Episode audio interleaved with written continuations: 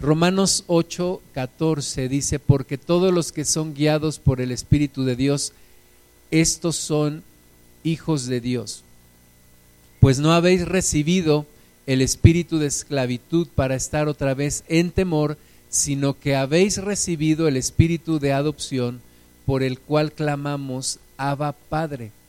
El espíritu mismo da testimonio a nuestro espíritu de que somos hijos de Dios y coherederos con Cristo, si es que padecemos juntamente con Él, para que juntamente con Él seamos glorificados.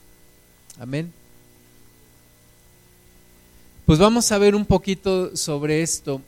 Primero, Dios siempre quiso que fuéramos sus hijos. Dios desde el principio en su corazón deseaba que fuéramos sus hijos. Dios quiere tener una relación de padre a hijo contigo. Dios quiere que tú le veas como eso y que tú realmente seas eso, una hija o un hijo para Él. En Isaías 63, 15 y 16, todavía en el antiguo pacto, en, en, este libro de Isaías, dice, mira desde el cielo y contempla desde tu santa y gloriosa morada. ¿Dónde está tu celo? Y tu poder, la conmoción de tus entrañas y tus piedades para conmigo se han estrechado? Es, es la pregunta que muchas veces nosotros nos hacemos. ¿Estás lejos de mí? Eh, ¿Te has olvidado de mí, Señor? Eh, ¿Estás enojado conmigo? ¿Dónde está tu poder? ¿Y, ¿Y qué hay en tus entrañas, Señor? ¿Y dónde están tus piedades para conmigo? Versículo 16, pero tú eres nuestro Padre si bien Abraham nos ignora e Israel no nos conoce, tú, oh Jehová, eres nuestro Padre, nuestro Redentor perpetuo es tu nombre. David escribió, Jehová es mi pastor, pero Jesús habló con nosotros de su Padre y nos enseñó a orar y nos dijo, nos enseñó a orar de la siguiente manera, Padre nuestro. Entonces Dios quiere ser tu Padre, no solamente tu Dios, no solamente tu Señor, pero Dios quiere ser tu Padre. Aún dice aquí Isaías, si bien Abraham nos ignora e Israel no nos conoce, porque uno de los orgullos del pueblo judío pues era decirse que eran hijos de Abraham, pero dice aquí Isaías, si aún Abraham nos ignora e Israel nos desconoce, más tú Dios, eres nuestro Padre. Muchas veces nosotros nos hemos sentido solos, nos hemos sentido que no tenemos un respaldo, que no tenemos una relación tal vez, o que no tuvimos una buena relación con nuestro Padre, o que, o que no, no pertenecemos a alguien o a algún lugar, pero dice aquí, Dios eres nuestro Padre, tú eres nuestro Padre.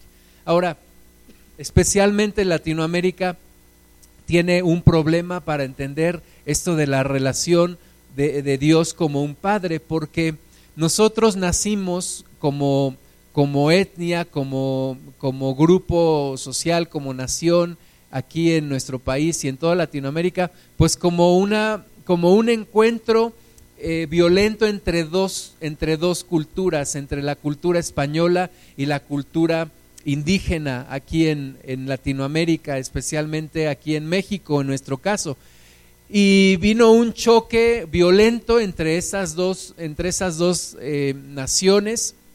Eh, algunas veces nos dicen es que fuimos conquistados. No, realmente no fuimos conquistados. Nosotros no existíamos. Nosotros somos el producto de dos, de dos culturas, de dos naciones, de la cultura europea, española y de la indígena aquí en estos lugares. Entonces, no es que México fue conquistado. México no fue conquistado. México no existía era un, imperio azteca por un lado y por el otro lado un imperio español. Y entonces viene un encuentro violento entre las dos sociedades, entre estas dos eh, partes, y los españoles que vienen a México, que vienen a Latinoamérica, violentamente someten a los indígenas. Y de allí nacemos tú y yo. Tú y yo no somos ni 100% indígenas ni 100% españoles, somos una mezcla de ambas partes.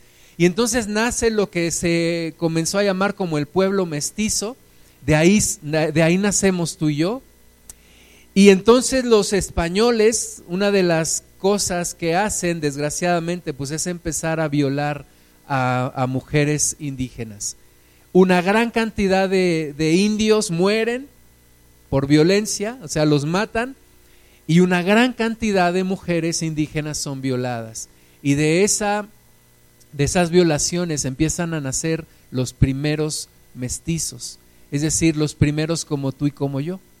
Entonces somos una sociedad que nace sin padres, una sociedad que, que, no sabe lo que es un padre, que no entiende lo que es un padre, lo podemos entender conceptualmente, pero no lo podemos entender específicamente, vivencialmente en nuestras vidas, porque, porque no lo tenemos, porque hay un libro que se llama este, Nacidos de la Nada, ¿verdad? Nosotros, ¿de dónde, ¿de dónde nacimos? Bueno, pues de dos, de un encuentro de dos culturas. Antes de eso no existía la, eh, la cultura o la, o la etnia mestiza.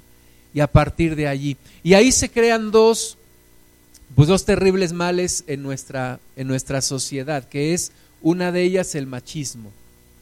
El machismo por, por la impotencia de los hombres de ver a sus mujeres violadas y, y, por, y por el enojo hacia, hacia Dios, hacia hacia los demás, hacia los padres, nace el machismo y como un menosprecio hacia las mujeres. Pero también nace el matriarcado, porque finalmente los, los niños son criados únicamente por su madre.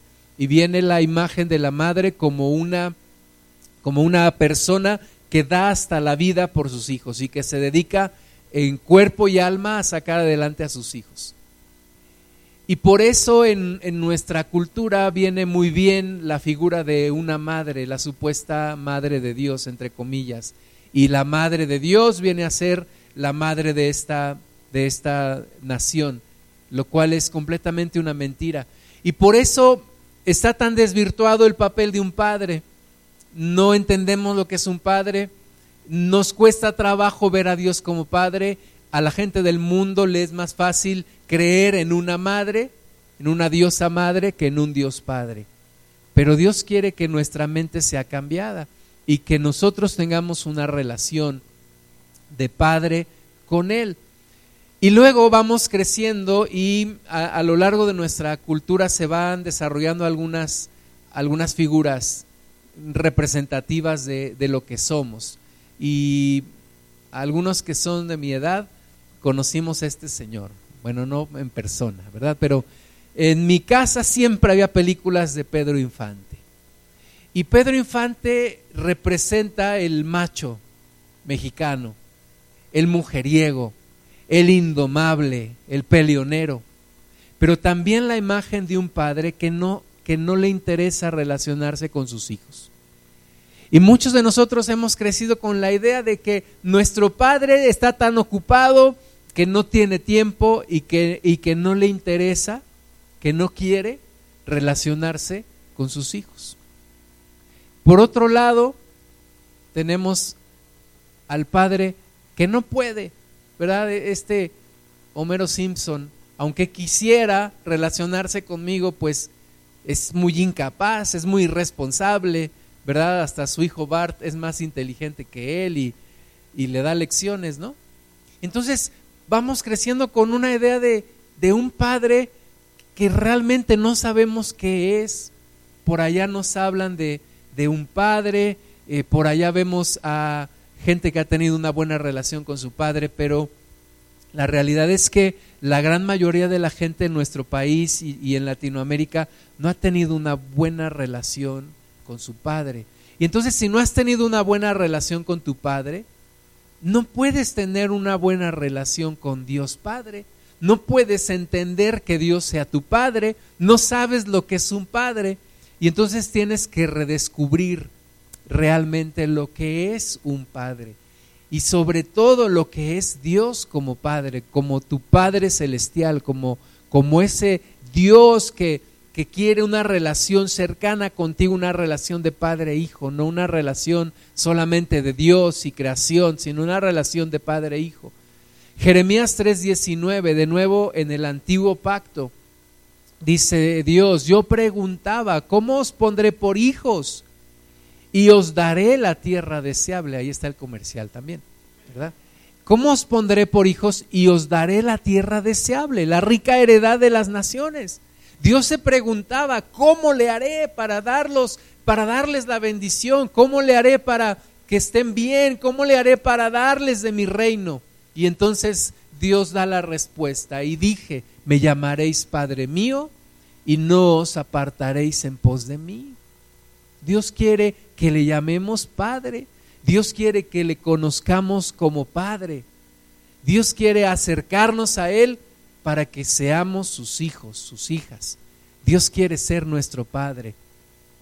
Un Padre que realmente no conocemos, que no nos imaginamos todo lo que es, pero que quiere, quiere que le conozcamos y quiere relacionarse con nosotros. Primera de Juan 3.1, ahora ya en el nuevo pacto, ahora eh, escrito por este, este hombre, por Juan, que cuando conoció a Jesús era un joven, pero cuando escribió sus cartas ya era un anciano. Y él dice, y él le dice a los cristianos y nos dice a nosotros, mirad cuál amor nos ha dado el Padre. O sea, dense cuenta de cuánto es el amor del Padre, vean de cuánto es el amor de Dios, que nos ha llamado hijos de Dios, para que seamos llamados hijos de Dios. Mirad cuál amor nos ha dado el Padre para que seamos llamados hijos de Dios. O sea, el amor de, el amor de Dios es un amor grande, es un amor especial, tan especial que Dios no dijo, no, no, no dijo, yo quiero que sean mi creación, no, Dios dijo, yo quiero que también sean mis hijos. Y entonces tienes que darte cuenta de qué tamaño es ese amor, que Dios te ama. Eh, tal vez has tenido una vida difícil, maltratado desde pequeño o desde pequeña, y has crecido solo o sola, te has abierto camino y no puedes entender que haya alguien que, que te ha cuidado siempre, que ha estado detrás de ti, que te ha guardado. Tal vez hay experiencias duras en tu vida que te hacen pensar que Dios está enojado contigo o que Dios no, no, no, te, no le interesas a Dios, pero Juan dice, mira, Dios quiere que seamos sus hijos. Y si Dios quiere que seamos sus hijos, veamos cuán grande es el amor de Dios. Cuán grande es el amor de Dios que nos ha hecho sus hijos, que quiere que seamos sus hijos, que quiere que seamos sus hijos y que quiere que seamos sus hijas. ¿no? Y por ahí vemos las historias de, o en películas de los padres que, que, se, que se arrepienten de ser malos padres y empiezan una relación con sus hijos y Jesús nos dice en Mateo 7:11, si ustedes siendo malos dan buenas cosas a sus hijos, cuánto más vuestro Padre que está en el cielo les dará buenas cosas. O sea, no tiene punto de comparación. Aunque hayas tenido el mejor Padre en la tierra, no hay punto de comparación con lo que es tu Padre Celestial. Tu Padre Celestial es mucho mejor que el mejor de los padres en esta tierra. Y ese Padre eh, en el cielo quiere darte buenas cosas, quiere que tú seas bendecido, quiere que tú seas bendecida. Y los que somos padres lo entendemos, nosotros no queremos no queremos lo peor para nuestros hijos, al contrario, queremos lo mejor para ellos. Y Dios quiere lo mejor para ti. Ahora, lo mejor para ti no es simplemente tener mucho dinero o tener muchos lujos o tener muchas comodidades. Lo mejor para ti es tenerlo a Él. Él quiere que estés junto a Él. Dios quiere que estés junto a Él. Pero ¿cómo, cómo se expresa, cómo se siente o cómo se comunica esa relación de un padre que está en el cielo con un hijo o con una hija que está en la tierra. ¿Cómo puedo yo experimentar la paternidad de un Dios que está en los cielos? Y yo pudiera pensar, pues Dios está muy lejano, como escribió Salomón, Dios está en el cielo, tú estás en la tierra, sean pocas tus palabras, porque Dios está en los cielos y tú estás en la tierra. Y pudiéramos pensar que hay ahí pues pues algo que algo que está faltando, que ahorita vamos a ver que realmente Dios pensó en todo y cómo Dios y cómo Dios solucionó eso. Algunos han tenido la figura de un padre ausente, un padre que no se relacionó contigo, que no que no tuvo una relación emocional contigo. Un padre que estuvo muy ocupado, muy ocupado, ausente de casa y tus miedos crecieron, tus inseguridades, tu falta de autoestima y no tuviste una buena identificación con tu padre y te, afectó a tu identidad. Y para el hombre la pregunta más importante a ser respondida por un padre es si tengo lo que se requiere para ser hombre. Y cuando tu padre estuvo ausente, pues la respuesta en muchas ocasiones fue no, no tienes lo que se requiere. O en otras ocasiones, no lo sé y no me interesa. Y para la niña, la pregunta más importante es, ¿solo es suficientemente valiosa para ser amada? Y, esa pregunta la tiene que responder el padre. Y entonces cuando hay una buena relación con tu padre, cuando hay una buena identificación con tu padre, recibes la afirmación que necesitas como persona. Cuando Dios se manifestó, se manifestó la Trinidad en el bautismo de Jesús, Jesús estaba siendo bautizado por Juan el Bautista y en ese momento cuando Jesús sale del agua, el Espíritu Santo desciende corporalmente como paloma sobre Jesús y en los cielos se oye una voz que dice, este es mi Hijo amado en quien tengo complacencia. Hay una manifestación de la Trinidad en ese momento, Dios Padre, Dios Hijo y Dios Espíritu Santo. Pero Dios Padre estaba también afirmando el corazón de Jesús. Delante de todos le estaba diciendo, hijo, tienes todo lo que se requiere para ser hombre. Mi corazón está complacido contigo te amo y voy a estar contigo y, te respaldaré y estaré contigo y vas a lograr tu propósito. Y eso es lo que muchas veces le hace falta a los jóvenes, a los niños, un padre que le esté diciendo, tú puedes, tú lo vas a lograr, tienes lo que se requiere, ve adelante, vas a salir bien, vas a lograr tus metas. Y las niñas, alguien que les diga, eres, eres valiosa, eres amada, eres mi niña amada, eres, eres lo más precioso que mis ojos pueden ver. Y eso como afirma el corazón de una niña y, que después se convierte en una mujer.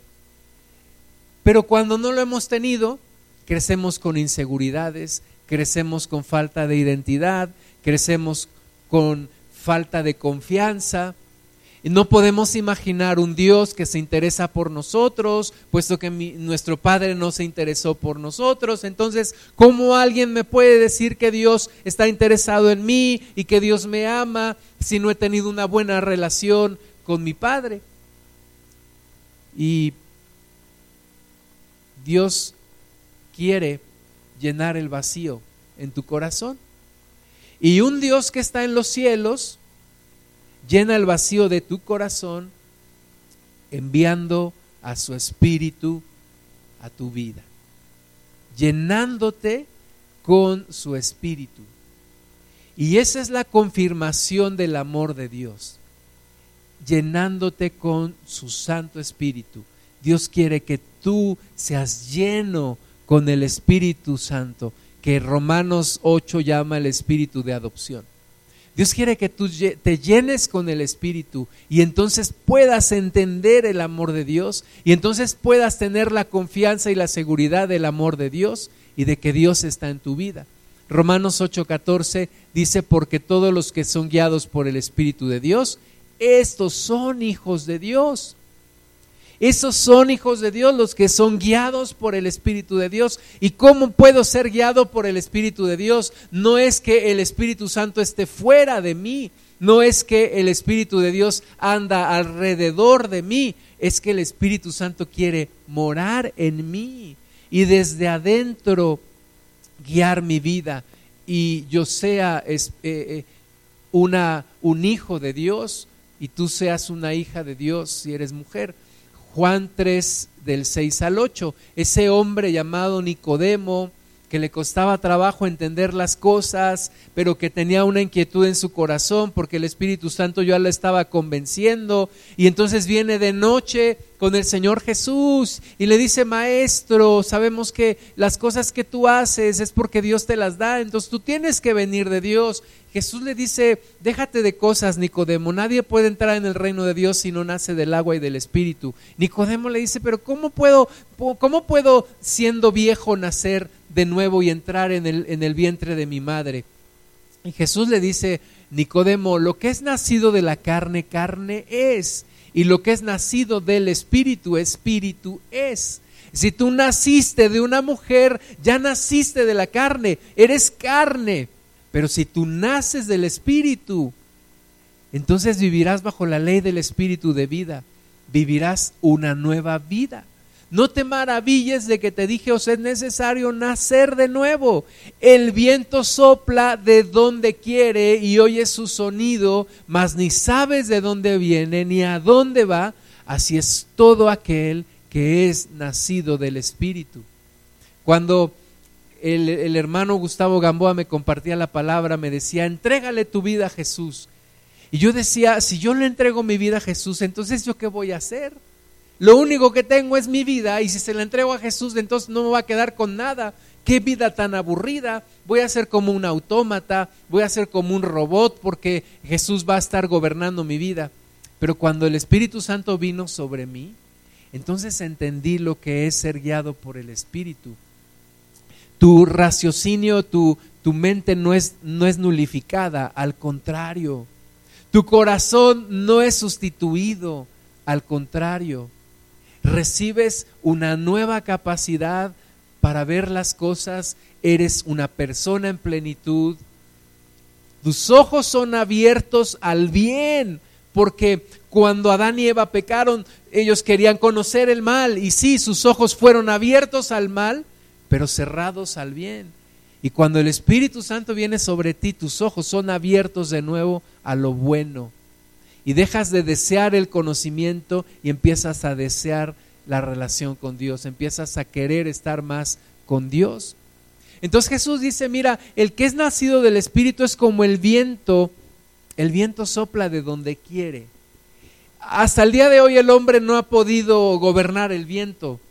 El viento sopla de donde quiere. El Espíritu Santo nadie lo puede gobernar. Nadie le puede decir lo que tiene que hacer. El Espíritu sopla de donde quiere y oyes su sonido, mas ni sabes de dónde viene ni a dónde va. Así es todo aquel que es nacido del Espíritu.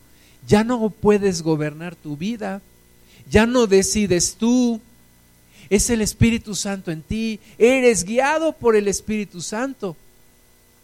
Pero recibes la mayor de las bendiciones, la adopción, la adopción de Dios eres lleno con el espíritu de la adopción. Romanos 8:15, pues no habéis recibido el espíritu de esclavitud para estar otra vez en temor, sino que habéis recibido el espíritu de adopción por el cual clamamos, Abba Padre.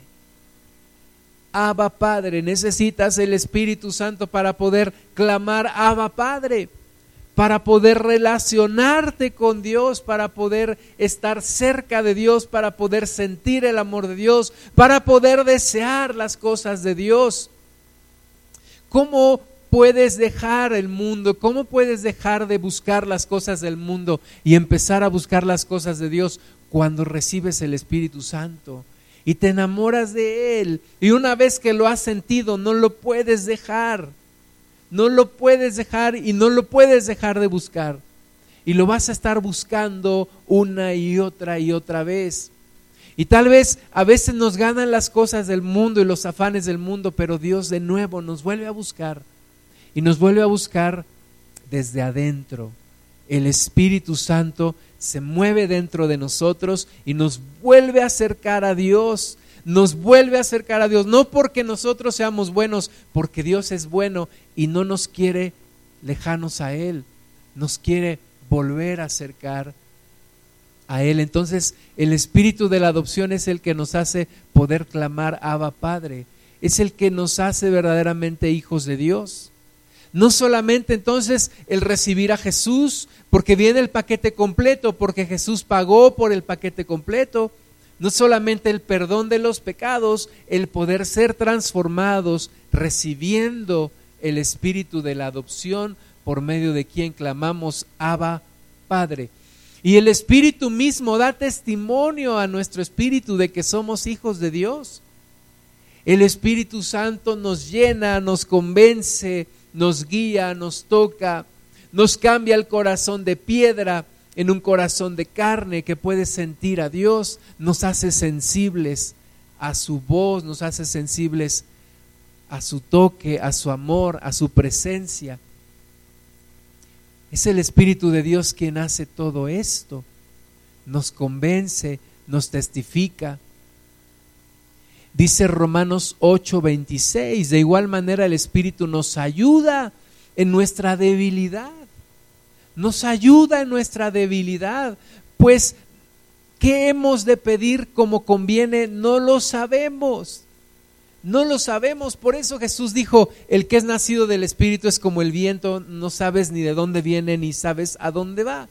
Pero el Espíritu Santo está dentro, está dirigiendo a la persona, el Espíritu mismo intercede, dice, por nosotros con gemidos indecibles, con gemidos indecibles. Pablo dice, oraré en el Espíritu y también en el entendimiento adoraré a Dios en el espíritu y en el entendimiento. Juan dijo que Dios anda buscando verdaderos adoradores que le adoren en espíritu y en verdad.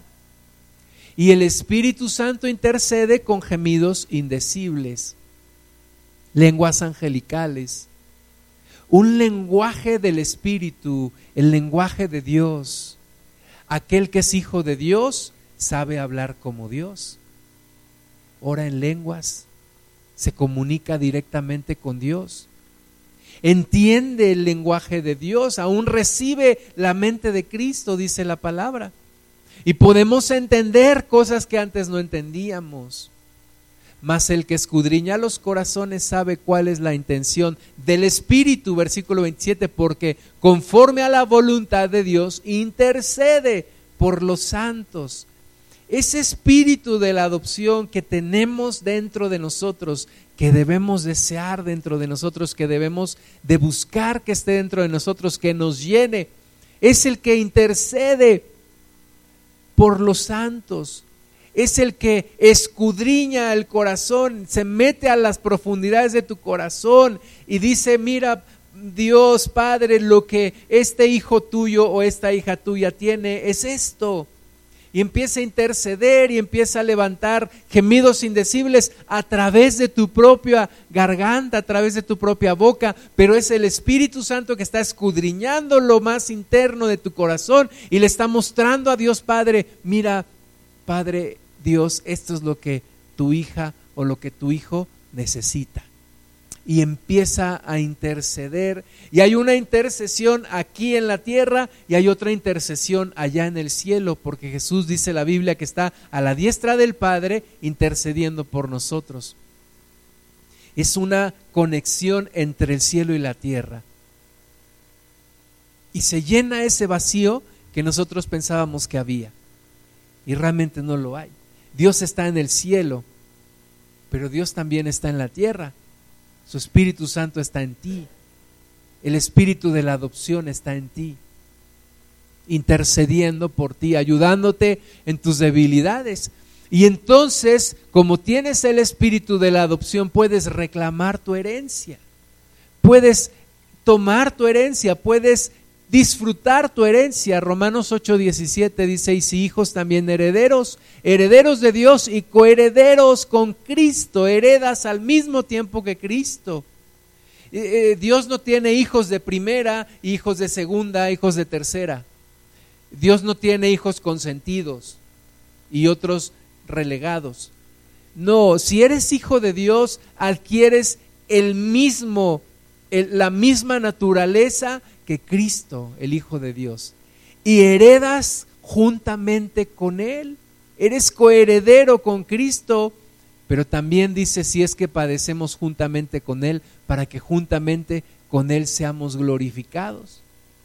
Vas a padecer. Por eso Juan, Juan dice, leímos allá en primera de Juan, que miremos cuál amor nos ha dado el Padre, que hemos sido llamados hijos de Dios, pero también dice, por eso el mundo ya no nos conoce, el mundo nos rechaza.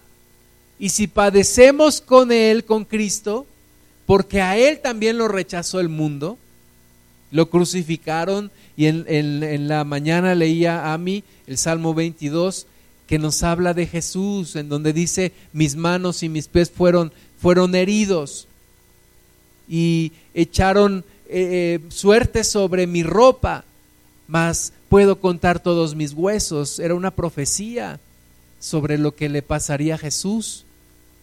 Entonces Jesús fue rechazado. Y si nosotros sufrimos juntamente con Él esos vituperios del mundo que ya no nos conoce, que ya no nos acepta, porque no somos como el mundo, y si nosotros asumimos esos vituperios, ese rechazo del mundo, entonces heredaremos juntamente con Cristo y seremos juntamente con Él glorificados. Y el Espíritu de Dios que está en nosotros se sigue vivificando y nos sigue vivificando y nos sigue fortaleciendo.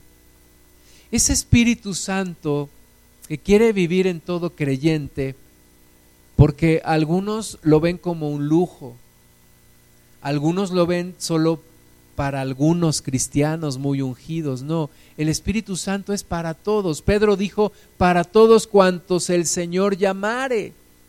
La promesa es para ti, la promesa es para este tiempo. No puedes ser cristiano si el Espíritu Santo no está en tu vida. Es imposible, ni lo intentes. Es imposible ser cristiano sin el Espíritu Santo dentro de ti. A la, la máxima plenitud. Entonces, el Espíritu de Dios te anhela celosamente. Cuando recibes el Espíritu de la adopción, el Espíritu Santo no te va a dejar compartirte con ningún demonio. No te dejará eh, que seas compartido con el mundo. Santiago 4:5, o pensáis que la escritura dice en vano, el Espíritu que Él ha hecho morar en nosotros nos anhela celosamente. Una relación de amor, de amor de, amor intenso, de amor apasionado entre el Espíritu Santo y tú cuando tú lo dejas entrar en tu vida. Él te anhela celosamente. Él no te quiere compartir con nadie, Él no te quiere compartir con el mundo, Él no te quiere compartir con ningún demonio. Él te anhela celosamente, es el Espíritu que Dios ha hecho morar en ti. Te anhela celosamente. Y eso es lo que hace que una persona se aleje del mundo, se aleje del pecado, se aleje de todo eso, porque tienes ahí la tentación, pero dices, el Espíritu de Dios me anhela celosamente. ¿Cómo voy yo a fallar al Espíritu Santo que está dentro de mí? Que lo siento, que siento la presencia de Dios, que sé que está conmigo. ¿Cómo voy a fallarle? ¿Cómo voy a darle la espalda? ¿Cómo voy a ofender al Santo Espíritu de Dios? ¿Cómo voy a contristarlo? El Espíritu Santo se llega a entristecer cuando lo ignoras, cuando lo ofendes. Por eso Jesús dijo, todo pecado puede ser perdonado, excepto uno, la blasfemia contra el Espíritu Santo es la parte más sensible de Dios, es el Espíritu Santo. El Espíritu de Dios se entristece cuando lo ignoras, se apaga cuando lo ignoras. El Espíritu de Dios se entristece cuando lo ofendes, cuando andas haciendo cosas desagradables a Dios. Porque una vez que el Espíritu está en ti, Él no se va a retirar de tu vida. Él va a estar contigo. Eh, la señal que Dios le dio a Juan el Bautista, le dijo, aquel sobre el que veas que viene el Espíritu y permanece, ese es el Mesías. Y Juan daba testimonio y dijo, yo vi el Espíritu descender sobre Jesús y permanecer sobre él. Y es una característica de los que nacemos de nuevo. El Espíritu de Dios viene y permanece sobre nosotros. Ya no lo puedo dejar. No, no es como una ropa que puedo dejar en mi casa y decir, ahorita vengo, voy al antro, ahí te quedas. No, el Espíritu de Dios está en mi vida. El creador del universo está en mi vida. El creador de los cielos y de la tierra está en mí, está dentro de mí. Por eso dice Pablo en Efesios 4:30, y no contristéis al Espíritu Santo de Dios, con el cual fuisteis sellados para el día de la redención. No lo contristes, no lo entristezcas, no lo ofendas, no lo ignores. Aviva el don, dice Pablo a Timoteo, aviva el don. Aviva el don del Espíritu Santo. Busca más y más del Espíritu de Dios. Él es el que te confirma que has sido hecho hijo o hija de Dios. Él es el que te mantiene en el camino. Búscalo. Fluye en el Espíritu. Fluye en el Espíritu de Dios. Que nuestra adoración, hermanas y hermanos, sea fluyendo en el Espíritu Santo, porque Dios busca verdaderos adoradores que le adoren en espíritu y en verdad. De otra forma, eh, Dios habría simplemente grabado sus pistas en el Spotify y entonces las pondría todos los días. Pero Dios no quiere eso. Dios quiere que le adoremos en espíritu y en verdad, que fluyamos en espíritu y que el Espíritu Santo sea en nosotros. Y 1 Tesalonicenses 5, 19, un versículo muy corto, pero muy poderoso. No apaguéis al Espíritu. ¿Cómo apago al Espíritu cuando lo ignoro? Cuando digo yo ya tuve suficiente de Él, cuando digo yo ya no quiero más de Él, cuando decimos nosotros podemos hacer la obra de Dios en nuestras propias fuerzas, cuando digo yo puedo decidir en mi vida con mi propia inteligencia, no lo necesito, cuando digo yo puedo salir adelante por mi propia capacidad, cuando digo me da pena las manifestaciones del Espíritu Santo. No me gusta orar en lenguas, no me gusta adorar en el Espíritu. Me avergüenza que un amigo mío me escuche orar en lenguas.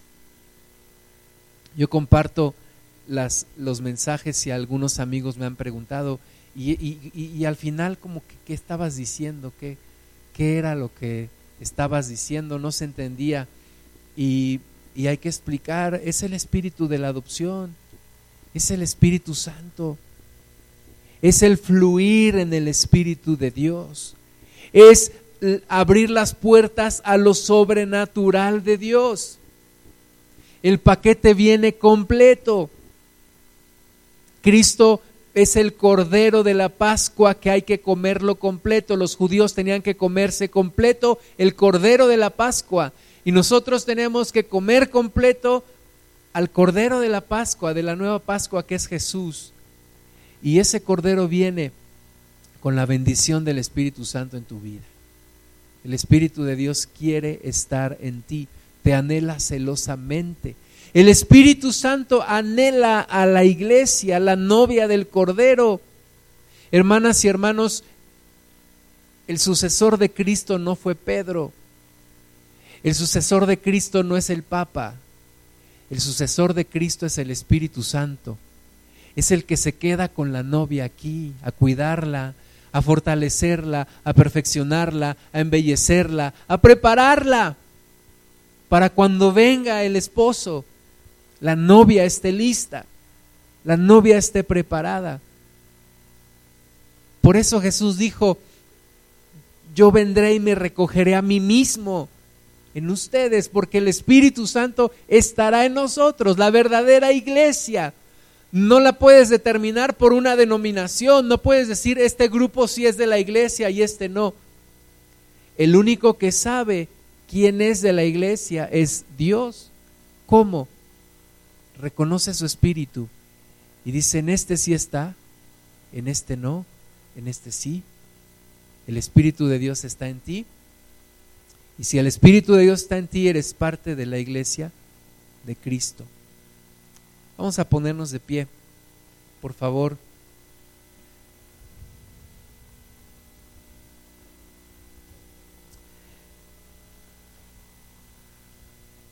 Dale cabida al Espíritu Santo, abre tu corazón a Él.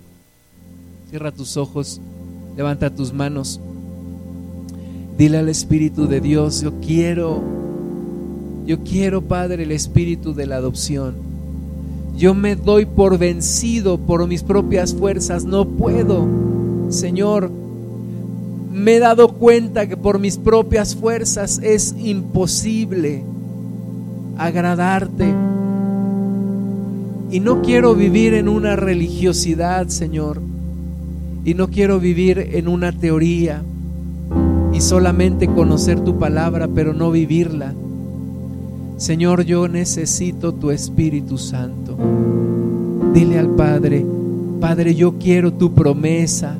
Jesús dijo, no se vayan de Jerusalén hasta que reciban la promesa de mi Padre. Dile a Dios, yo quiero tu promesa. Yo quiero ser tu hijo. Yo anhelo ser tu hijo. Yo quiero el espíritu de adopción. Yo quiero clamar, Abba Padre. Abba Padre. Yo quiero recibir el Espíritu Santo que desde mis entrañas, con mi propia voz, Señor, entregada por mi propia voluntad, clame a ti, Abba Padre. Yo quiero fluir en las lenguas angelicales de mi Padre. Yo quiero comunicarme directamente sin intermediarios contigo, Padre, porque el camino fue abierto y Jesús me da la oportunidad de recibir el Espíritu Santo, por quien puedo clamar, Abba Padre. Baba la raba bajiri titi raba basiri titi. Y si raba bajara titi rebe bisiri titi. Si raba bajara titi shibibi. Oh titi. Dile a Dios, Abba Padre, Abba Padre, Abba Padre, Abba Padre.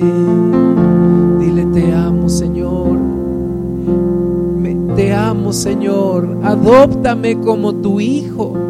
Todo está puesto por Jesús. Todo fue hecho por Jesús.